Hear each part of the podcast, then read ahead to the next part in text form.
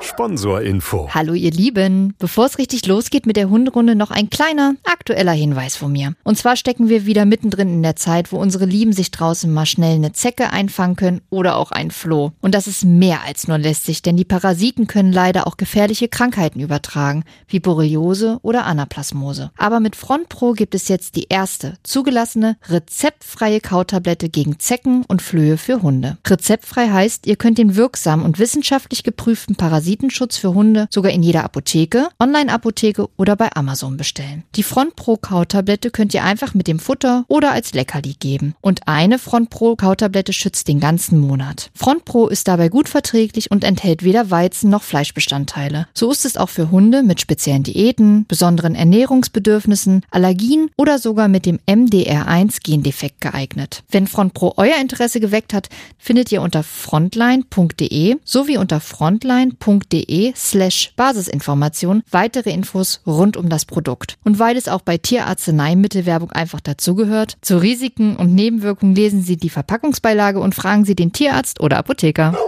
Sponsorinfo Ende. Hunderunde. Profi-Tipps vom Hundecoach. Hallo ihr Lieben, zwei Wochen sind rum. Das heißt, eine neue Hunderunde steht an. Und dieses Mal haben wir uns wieder einen Gast eingeladen. Bevor wir aber zu ihm kommen, Lisa, ähm, du hattest ja schon Corona, ne? Ja, Hat Nala da irgendwas gemerkt? Na, Nala war natürlich nicht bei uns, weil ähm, dank der Bestimmung darf man ja auch mit seinem Hund nicht rausgehen. Hm. Und deswegen durfte sie Urlaub bei der Hundeoma machen, die sich sehr gefreut hat und das auch gar nicht schlimm fand. Ähm, ja, von daher war das sehr entspannt. Äh, Glückliche Situation für uns, dass wir Nala einfach so abgeben konnten. Ja, Ich weiß aber aus Erfahrung von vielen Kunden, dass das eben nicht so einfach ist ja. und dann echt gute Alternativen gefunden werden müssen, wo man den Hund dann Tag X äh, abgeben muss. Ich hatte bisher noch kein Corona, also zumindest nicht nachweislich. Klopft dir dreimal gegen den Kopf. Ich weiß. Ähm, Sag's nicht so laut oder irgendwas. es ist äh, auf jeden Fall, noch ist äh, zumindest offiziell der Kelch an mir vorbeigegangen. Also Dann bleibt das auch so. Genau, hoffentlich. Aber ich habe die Frage natürlich nicht ohne Grund gestellt, denn ähm, heute ist mit uns auf Hunderunde unterwegs Herr Professor Dr. Holger Volk. Wir haben uns schon im Vorfeld aus Du geeinigt. Also herzlich willkommen, Holger. Schön, dass du mit dabei bist. Du bist ähm, der Leiter der Kleintierklinik bei der Tierärztlichen Hochschule hier in Hannover. Und was vielleicht einige von euch gar nicht wissen, die haben auch an den Corona-Spürhunden mitgeforscht und deswegen bist du heute hier. Herzlich willkommen. Ja, vielen Dank.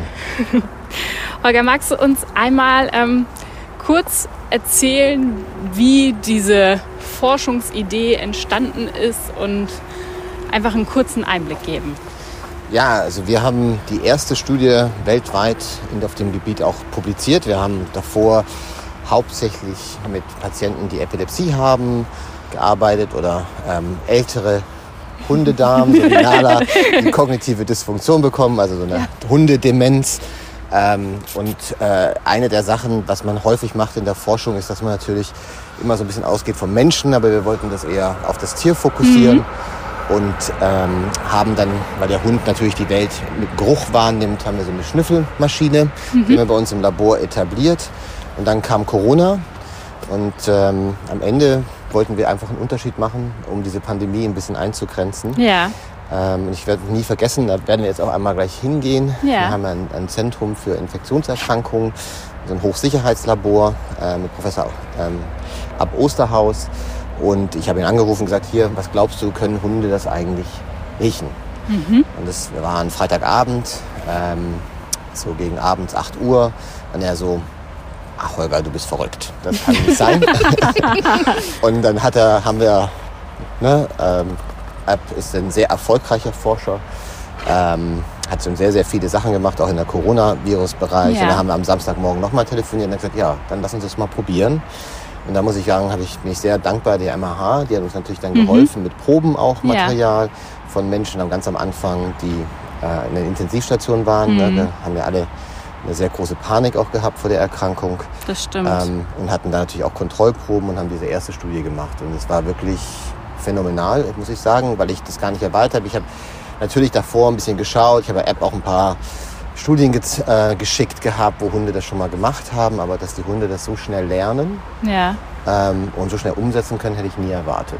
Man muss natürlich dazu sagen, also deswegen passt es eigentlich, habe ich mich auch gefreut, dass ich Nana kennengelernt habe, weil sie auch eine kleine Mali-Hündin äh, ist. Ja. Ähm, äh, wir haben Profis in dem Bereich natürlich ähm, auch äh, dabei gehabt. Frau Dr. Esther Schalke ist einer der wenigen, die wirklich auf Verhalten auch spezialisiert sind, mhm. auf dem europäischen Level in Deutschland. Und die arbeitet jetzt bei der Bundeswehr. Und ich kenne sie halt von früher, ähm, als ich ähm, damals meinen PhD hier gemacht habe. Und äh, die habe ich dann kontaktiert, weil ich wusste, bei der Bundeswehr haben sie diese Hunde, die auch natürlich Sprengstoffbereich ähm, arbeiten Ja. hauptsächlich. Und dann kam halt eins zu eins und dann hatten wir innerhalb von sieben Tagen die Hunde auftrainiert auf diesen neuen Geruch. Sieben Wahnsinn. Tage, Ja. das ging aber echt und flott. die haben das wirklich äh, toll gemacht. Man muss natürlich auch dazu sagen, da kam natürlich unsere Virologie ins Spiel. Wir haben immer sichergestellt, weil am Anfang wussten wir gar nicht, ob der Hund davon infiziert werden kann. Wir mussten natürlich die Helfer auch beschützen. Wir haben das dann inaktiviert, also die Probe war total sicher und für den Hund war es ein Spiel. Mehr, mehr, mehr Ja. weniger Ja. gar nicht. Ja. Dieser, ähm, wir haben schon mal in einer anderen Folge über die Nase gesprochen des Hundes. Ähm, magst du uns noch mal einen kurzen Rückblick geben, was die Nase alles so Tolles kann, was sie drauf hat? Na, die Nase ist das, was für den Hund am wichtigsten ist und tatsächlich auch so am besten entwickelt und ausgebildet ist. Sie hat unglaublich viele Riechschleimzellen und ist äh, im Hundegehirn einfach prozentual im Vergleich zu Menschen mit 10% mehr angesiedelt. Also unser Gehirn hat ein Riechzentrum von 1% circa, bei Hunden ist es ungefähr 10%.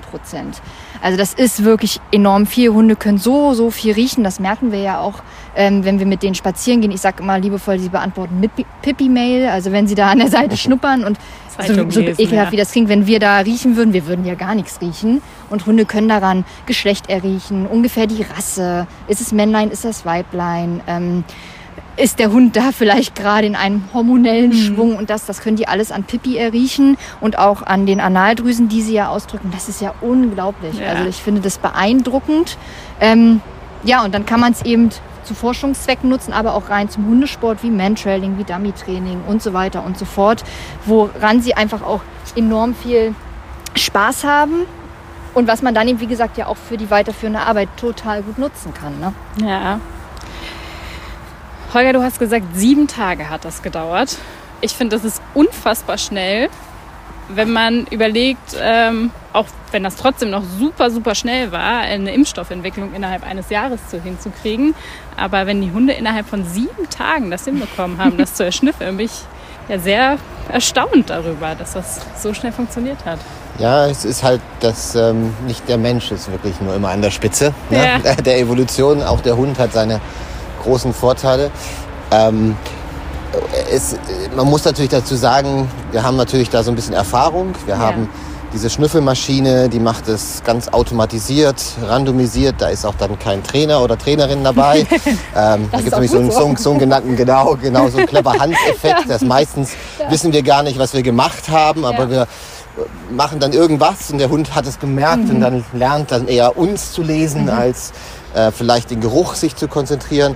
Und dann haben natürlich Hunde, die entweder sehr ballaffin sind oder auch gerne ein bisschen was zu essen haben, haben dann immer eine Belohnung bekommen, wenn sie das Richtige angezeigt hat und dadurch war das halt einfach ein tolles Spiel für die und Ja. äh, und ein bisschen, deswegen sage ich auch mit dem Nintendo für den Hund, äh, weil es natürlich so ein kleines Suchtpotenzial hat, weil sie immer mehr machen wollen. Ne? Ja, klar. Ähm, man muss dazu sagen, wir haben das ja jetzt auch verschiedenen Studien ein, äh, also eingeführt und auch äh, durchgeführt äh, mit, mit den Hunden. Und wenn du das natürlich im Feld einsetzen möchtest, musst du den Kontext natürlich ändern. Man kann natürlich diese Geruchsmaschine schon nehmen. Die kann unheimlich schnell sehr viele Proben präsentieren. Aber meistens im Feld äh, ist es, was man so als klassisches Line-up bezeichnet. Ne? Da hat man halt Proben in einer bestimmten äh, Linie oder ein Absuchmuster, äh, was die Hunde sonst normalerweise kennen. Und da muss man natürlich diesen Kontext den auch einmal trainieren und das dauert je nach Hund ein bisschen länger. Bei uns war Ja. das so, dass die Hunde das natürlich schon konnten. Also wir konnten das relativ schnell Okay. dann sagen, okay, ihr habt das jetzt einmal gelernt, den Geruch. Wir haben gesagt, das ist der Geruch, der Zielgeruch. Und jetzt müssen wir halt nur, dass ihr einmal euer Anzeigeverhalten in dem klassischen Line-Up macht. Wie viele Hunde waren dabei und was waren das so für Rassen? Ah, das ist eine, eine sehr gute Frage, was für Rassen wir so hatten. Natürlich die besten Rassen, muss ich ja heute sagen, sind Ja. Mallis dafür. Ne? Ähm, ja, Hast also gehört, Nala? hatten wir natürlich sehr Wir viele. hatten wir sehr viele ähm, äh, dabei, weil die einfach auch dafür prädisponiert sind. Und wir Ja. haben, ne, die Bundeswehr hat zum Beispiel auch sehr viele äh, Malinois in ihrer Zucht, aber wir hatten auch andere Schäferhundarten dabei. Ähm, äh, wir hatten auch einen Cocker dabei, also Hunde, die einfach sehr gerne lernen. Ja? Ja. Also es ist nicht nur die Nase, es gibt auch andere Hunderassen, die fast sogar noch mehr Riechzellen haben. Also umso länger die Nase, umso mehr Riechzellen haben die. Ja. Und da ist aber einfach so, dass es natürlich darauf ankommt, wie bei uns Menschen auch. Die Intelligenz ist nur ein, vielleicht ein Vorteil am Anfang. Und Ja. wenn du daraus nichts machst, dann bringt das dir auch nichts. Und ähm, das Gleiche ist auch bei den Hunden. Ne? Also die, die gerne lernen wollen, die haben natürlich dann Vorteil. Ja, das stimmt. Das äh, kann ich mir vorstellen. Ähm, Im Prinzip könnte man also wahrscheinlich sagen, eigentlich ist das für jeden Hund machbar, oder? Wenn er möchte. Äh, rein theoretisch ist es für jeden Hund machbar. Ja. ja, rein theoretisch ist die Betonung. ähm, Lisa, vielleicht magst du uns noch mal kurz sagen, wie ich denn gezielt ähm, die Nasenarbeit äh, trainieren kann, wenn ich merke, auch hey, das macht meinem Hund Spaß. Naja, man muss ja da erstmal unterscheiden, was für Nasenarbeit macht man. Es gibt ja eine Zielobjektsuche, da sucht man ein Objekt. Es gibt ja die Menschensuche, da sucht man einen Menschen. Es gibt ja die tiergestützte Suche, da sucht man ein Tier. Also das kann man ja alles miteinander gar nicht so richtig vergleichen. Es, Ja. es steht ja jedes für sich. Von daher, das so über einen Kamm zu scheren, wird mir nicht gelingen und mache ich auch wie immer nicht. ähm, ich kann mir eins rauspicken. Ja, Ähm, sagen wir jetzt einfach mal, wir nehmen einfach einen festen Geruchträger. Das macht man ja so mit, ganz platt gesagt, mit so einer Teebeutelsuche. Man nimmt sich den Tee, Früchtetee vor, den man selber gerne trinkt, den hat man viel zu Hause.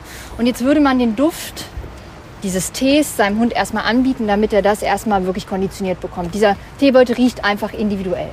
Dann führt man seinen Hund immer wieder auf diesen Teebeutel zu, damit er lernt, aha, an diesem Teebeutel, an diesem speziellen Duft gibt es eben eine Belohnung, ein Spielzeug, ein Leckerli, auch das, was der Hund toll findet. Bei besonders arbeitswilligen Rassen ist es oft ein Spielzeug, muss man ehrlich sagen. Die fahren gar nicht so auf Leckerlis ab. Also wenn ich Nala einen Ball vorschlage und ein Stück Steak, die würde sich zu 1000 Prozent für den Ball entscheiden. Es ist was einfach schon so. krass ist. Weil äh, Futter ist eine einmalige Belohnung. Bei Ball hat sie einfach gelernt, wow, das geht immer wieder. Und da geht die Belohnung von aus. Und die Belohnung geht mit mir einher. Und das ist ja das, was wir wollen. Wir wollen ja eine Arbeit mit uns in Verbindung haben.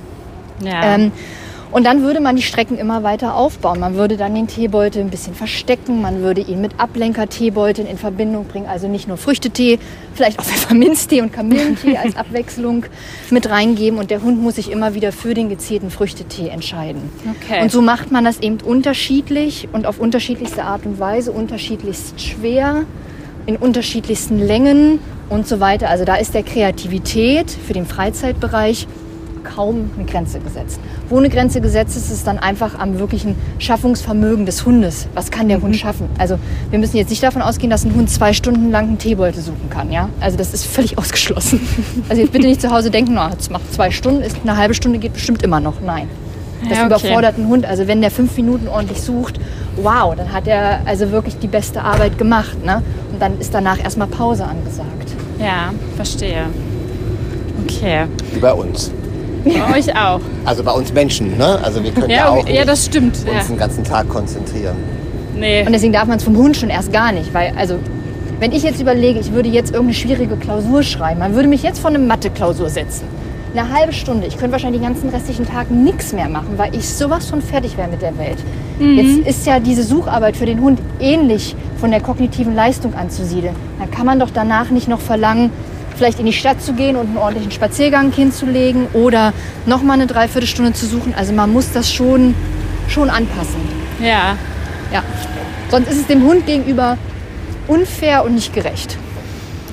Holger, wie lange hat denn das bei euch gedauert, bis ihr wirklich äh, Ergebnisse erzielt habt mit den Hunden? Also wir haben die ja antrainiert Ja. gehabt und dann haben wir den, äh, die Proben präsentiert und dann konnten die das schon ähm, anzeigen. Das ging relativ schnell. Also auch nach den sieben Tagen schon? Genau, genau. Okay. Das war die erste Pilotstudie, die wir gemacht haben. Hier, das ist jetzt das Institut ne, Ah. für die Zoolo äh, Zoonosen und Infektions Das hört ihr jetzt leider nur, ihr seht es leider nicht. Aber Genau, ne, man hat so ein bisschen das Rauschen gehört von den, Ja. von den Maschinen, ne? ähm, was auch die Tiere so einzigartig macht, dass wir diese Kombination haben, wo die auch mit diesem Material umgehen können. ja, sehr, sehr spannend. Ähm, Und einfach der Park, der dann, wir jetzt gleich sehen, ist einfach auch sehr schön. Ne? ja, das stimmt. Ja, das stimmt. es, Der lässt auch sich sehr auf jeden Fall, es lässt sich auf jeden Fall hier schön eine Hunderunde drehen. Auf jeden also, Fall, oder? Ja, Alles total. angelegt. Voll schön. Holger, ähm, ich äh, mache die Nachrichten bei Antenne und äh, dadurch hatte ich natürlich ab und zu mal mit ein paar Meldungen von euch zu tun. Und ähm, unter anderem, äh, dass auch geplant war, dass, jetzt, dass die Hunde zum Beispiel zum Einsatz kommen bei Konzerten oder auch an Flughäfen. Ja. Ist das so in einem größeren Umfang eigentlich passiert oder? Ja, also das, das Land Niedersachsen hat es ja finanziell unterstützt, dass Genau. wir so eine Studie, also eine sogenannte Machbarkeitsstudie gemacht haben ähm, mit Konzerten. Ja. Ähm, und die Ergebnisse waren auch sehr vielversprechend. Ähm, denn die nächsten Schritte sind aber bisher noch nicht gemacht. Und was wären nächste Schritte, wenn Ja. du darüber reden darfst? Naja, man, man müsste natürlich jetzt das, äh, wir machen die Forschung und man müsste natürlich das jetzt auch umsetzen. Ne? Man gibt ja verschiedene Möglichkeiten, wie man das macht. Entweder man nimmt äh, Hunde, die jetzt sowieso schon im staatlichen Dienste sind Ja. und trainiert sie dafür um ähm, oder nimmt dann ähm, äh,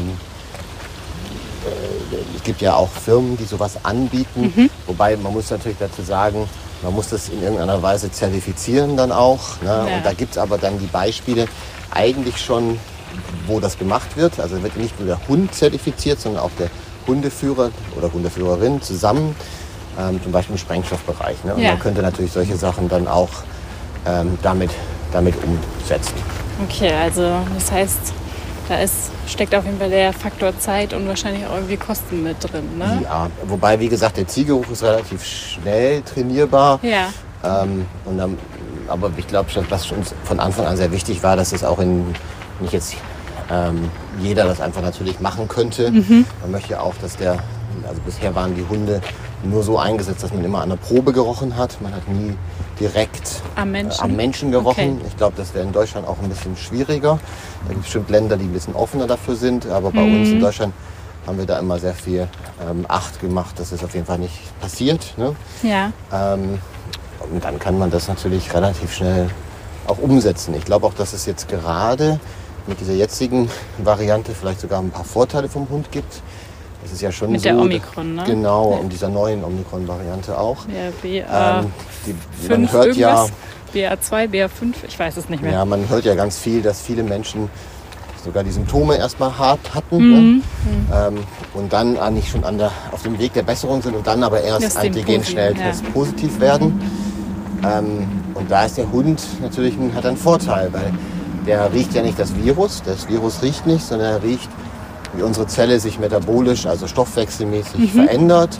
Und durch diese Veränderung des Stoffwechselprozesses, also es so ein Bouquet von Gerüchen, die sich verändern, ähm, das, das, das riecht der Hund. Und das, das ist sogar bevor der Virus überhaupt ausgeschieden wird. Man könnte es also als so kleines Früherkennungssystem benutzen. Ja.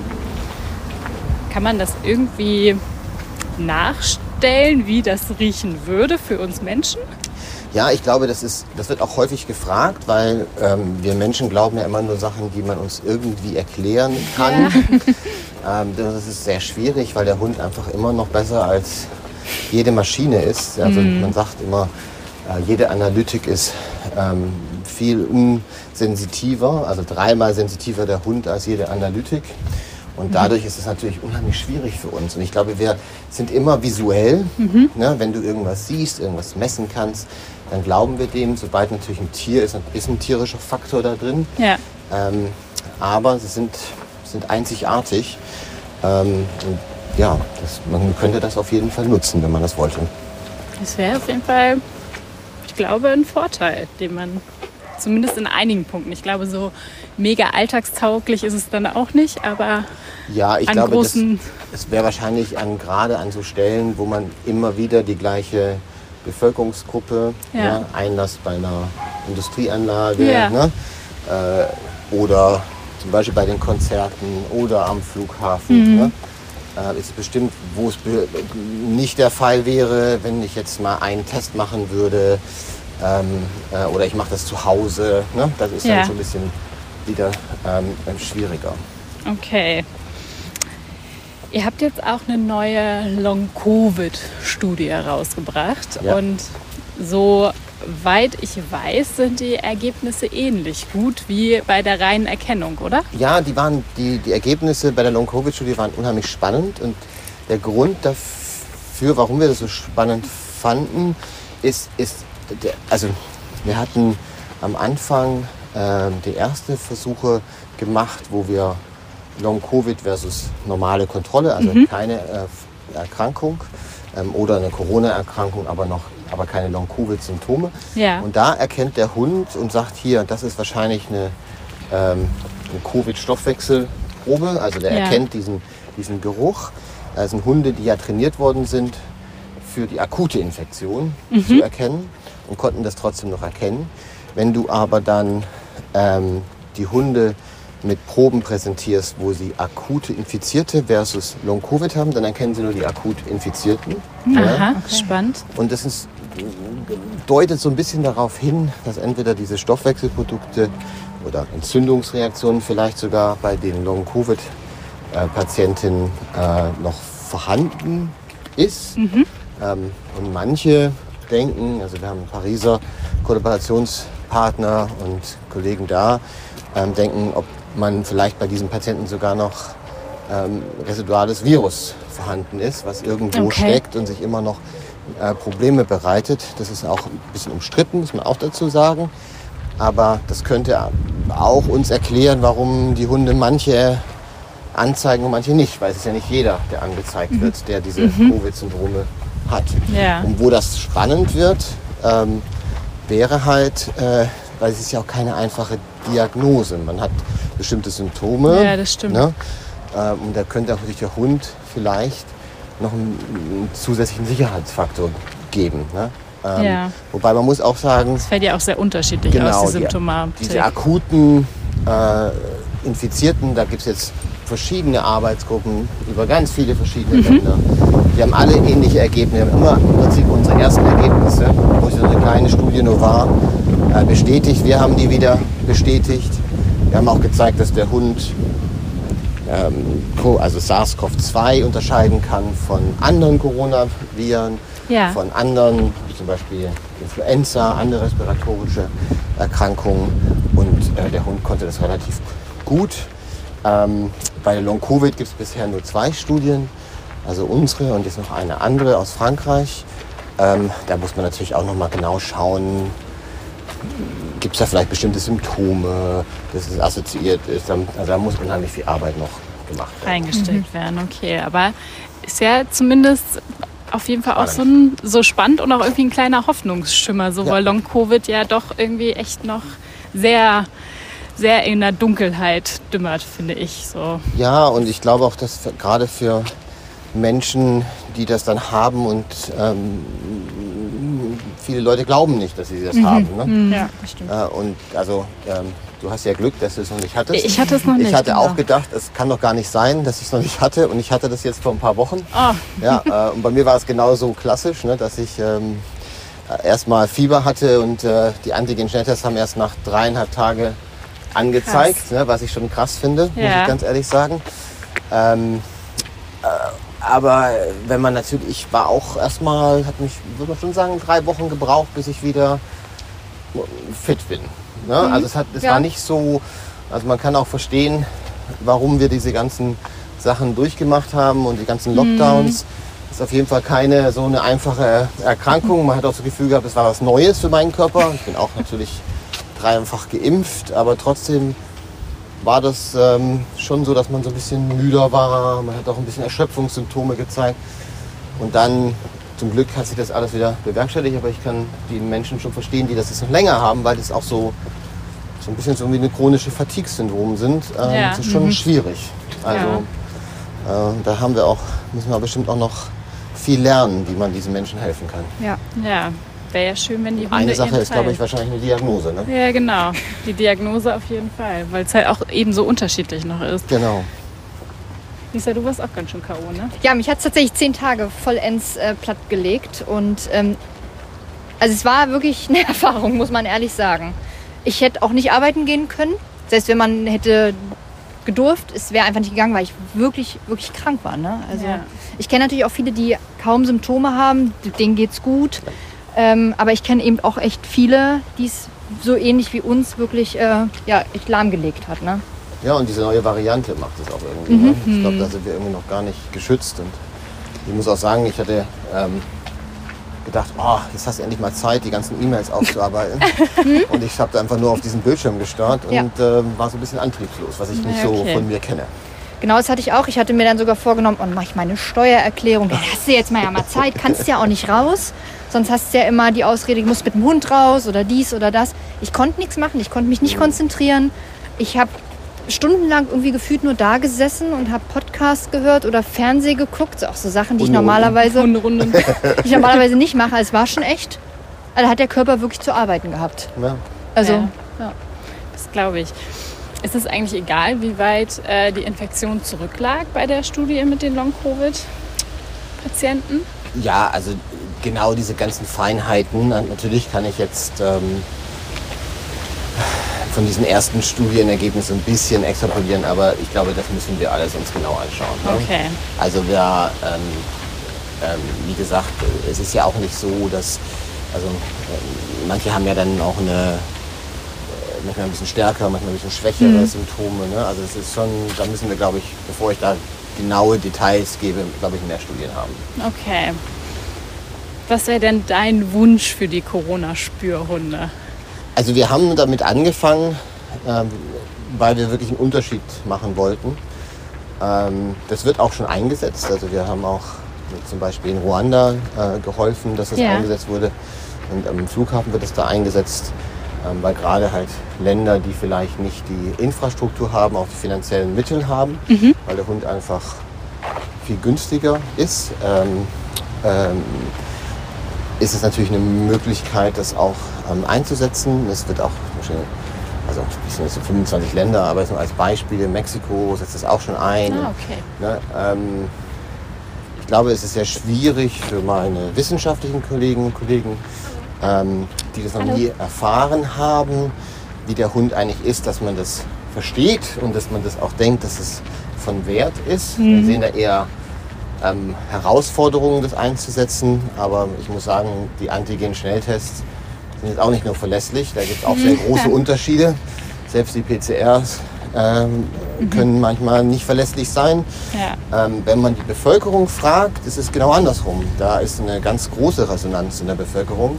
Die trauen sogar den Hunden mehr als diesen klassischen Test. Da kommt dann wieder mein Wissenschaftler, das würde ich jetzt auch nicht unbedingt in jeder Situation äh, befürworten.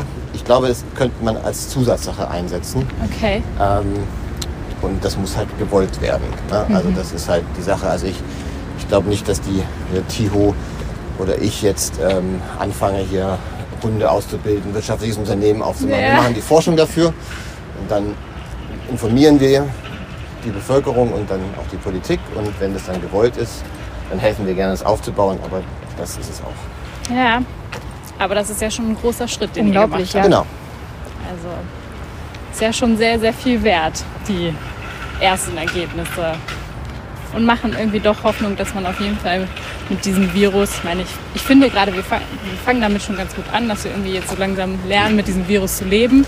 Genau. Und wenn dann Hunde auch noch ihren Teil dazu beitragen könnten, wäre ja richtig super.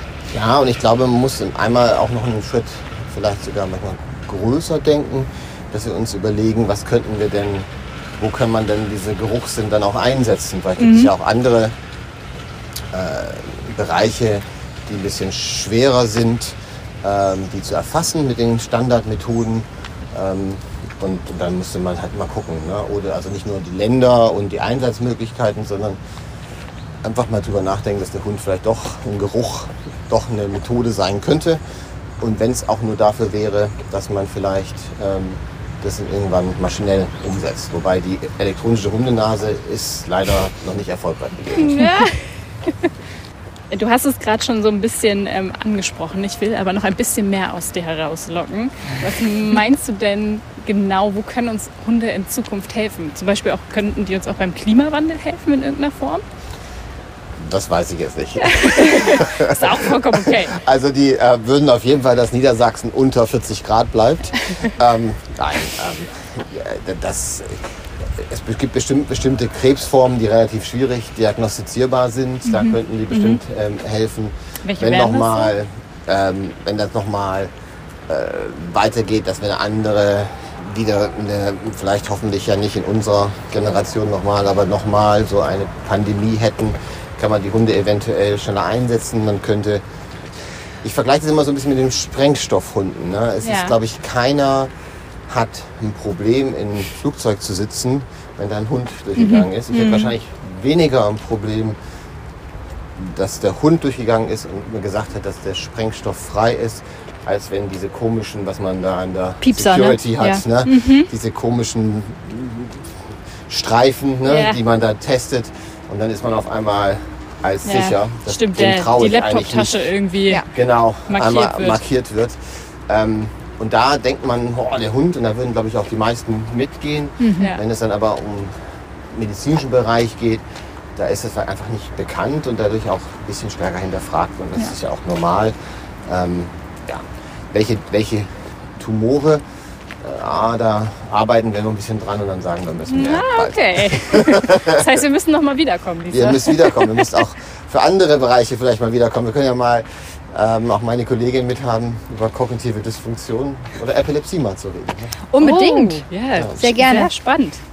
Dann können wir nämlich auf ein Nähkästchen plaudern. Nala ist ja doch jetzt auch Hunde-Omi und so langsam lassen ja, doch so ein paar ja Funktionen nach. Wahrscheinlich gut trainiert, aber da können wir mal, das wäre bestimmt mal was Spannendes. Ja, aber wenn sie so im Alltag ohne viel Ansprache ist, dann merkt man so langsam, ja, es bröckelt, die Fassade bröckelt.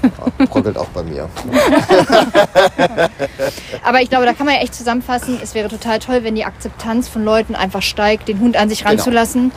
Auch wenn man krank ist und wenn der sich vor einen sitzt, hinsetzt, wenn der vielleicht anbellt, dass man weiß, der hat irgendwas gefunden und dass man dem Ganzen Vertrauen schenkt. Ne? Wir wären so viel weiter und es wäre so ein tolles Arbeitsmittel, was man noch nutzen könnte. Ja, also man könnte ja, also wenn man über nachdenkt, im Altersheim, mhm. ne, ähm, diese ganzen sozialen Hunde, die haben ja dann noch andere Möglichkeiten. Und wenn man zum Beispiel diese Sprengstoffhunde sich anschaut, die ähm, haben ja gelernt, sich hinzusetzen. Ja. Ne? Also es gibt ja verschiedene Arten, wie der Hund das Anzeigeverhalten macht. Ja. Und einer, der Möglichkeiten Sitzen. Ne? Also das nicht, dass die einfach mal anfangen zu bellen oder ja. sowas. Ne? Die setzen sich ja weg von der Gefahr sozusagen im Sprengstoffbereich. Und ähm, das wäre auch eine sehr charmante Weise, wie man das sehr ohne großes Aufsehen machen könnte. Mhm. Ja, genau. Super. Ja, Holger, vielen, vielen Dank für deine Zeit. Ähm, super viele spannende Infos. Und äh, wie ihr gehört habt, wir kommen auf jeden Fall anscheinend noch mal ein weiteres Mal hierher und sprechen dann mit einer Kollegin oder einem Kollegen von dir. Also macht's gut, ihr Lieben.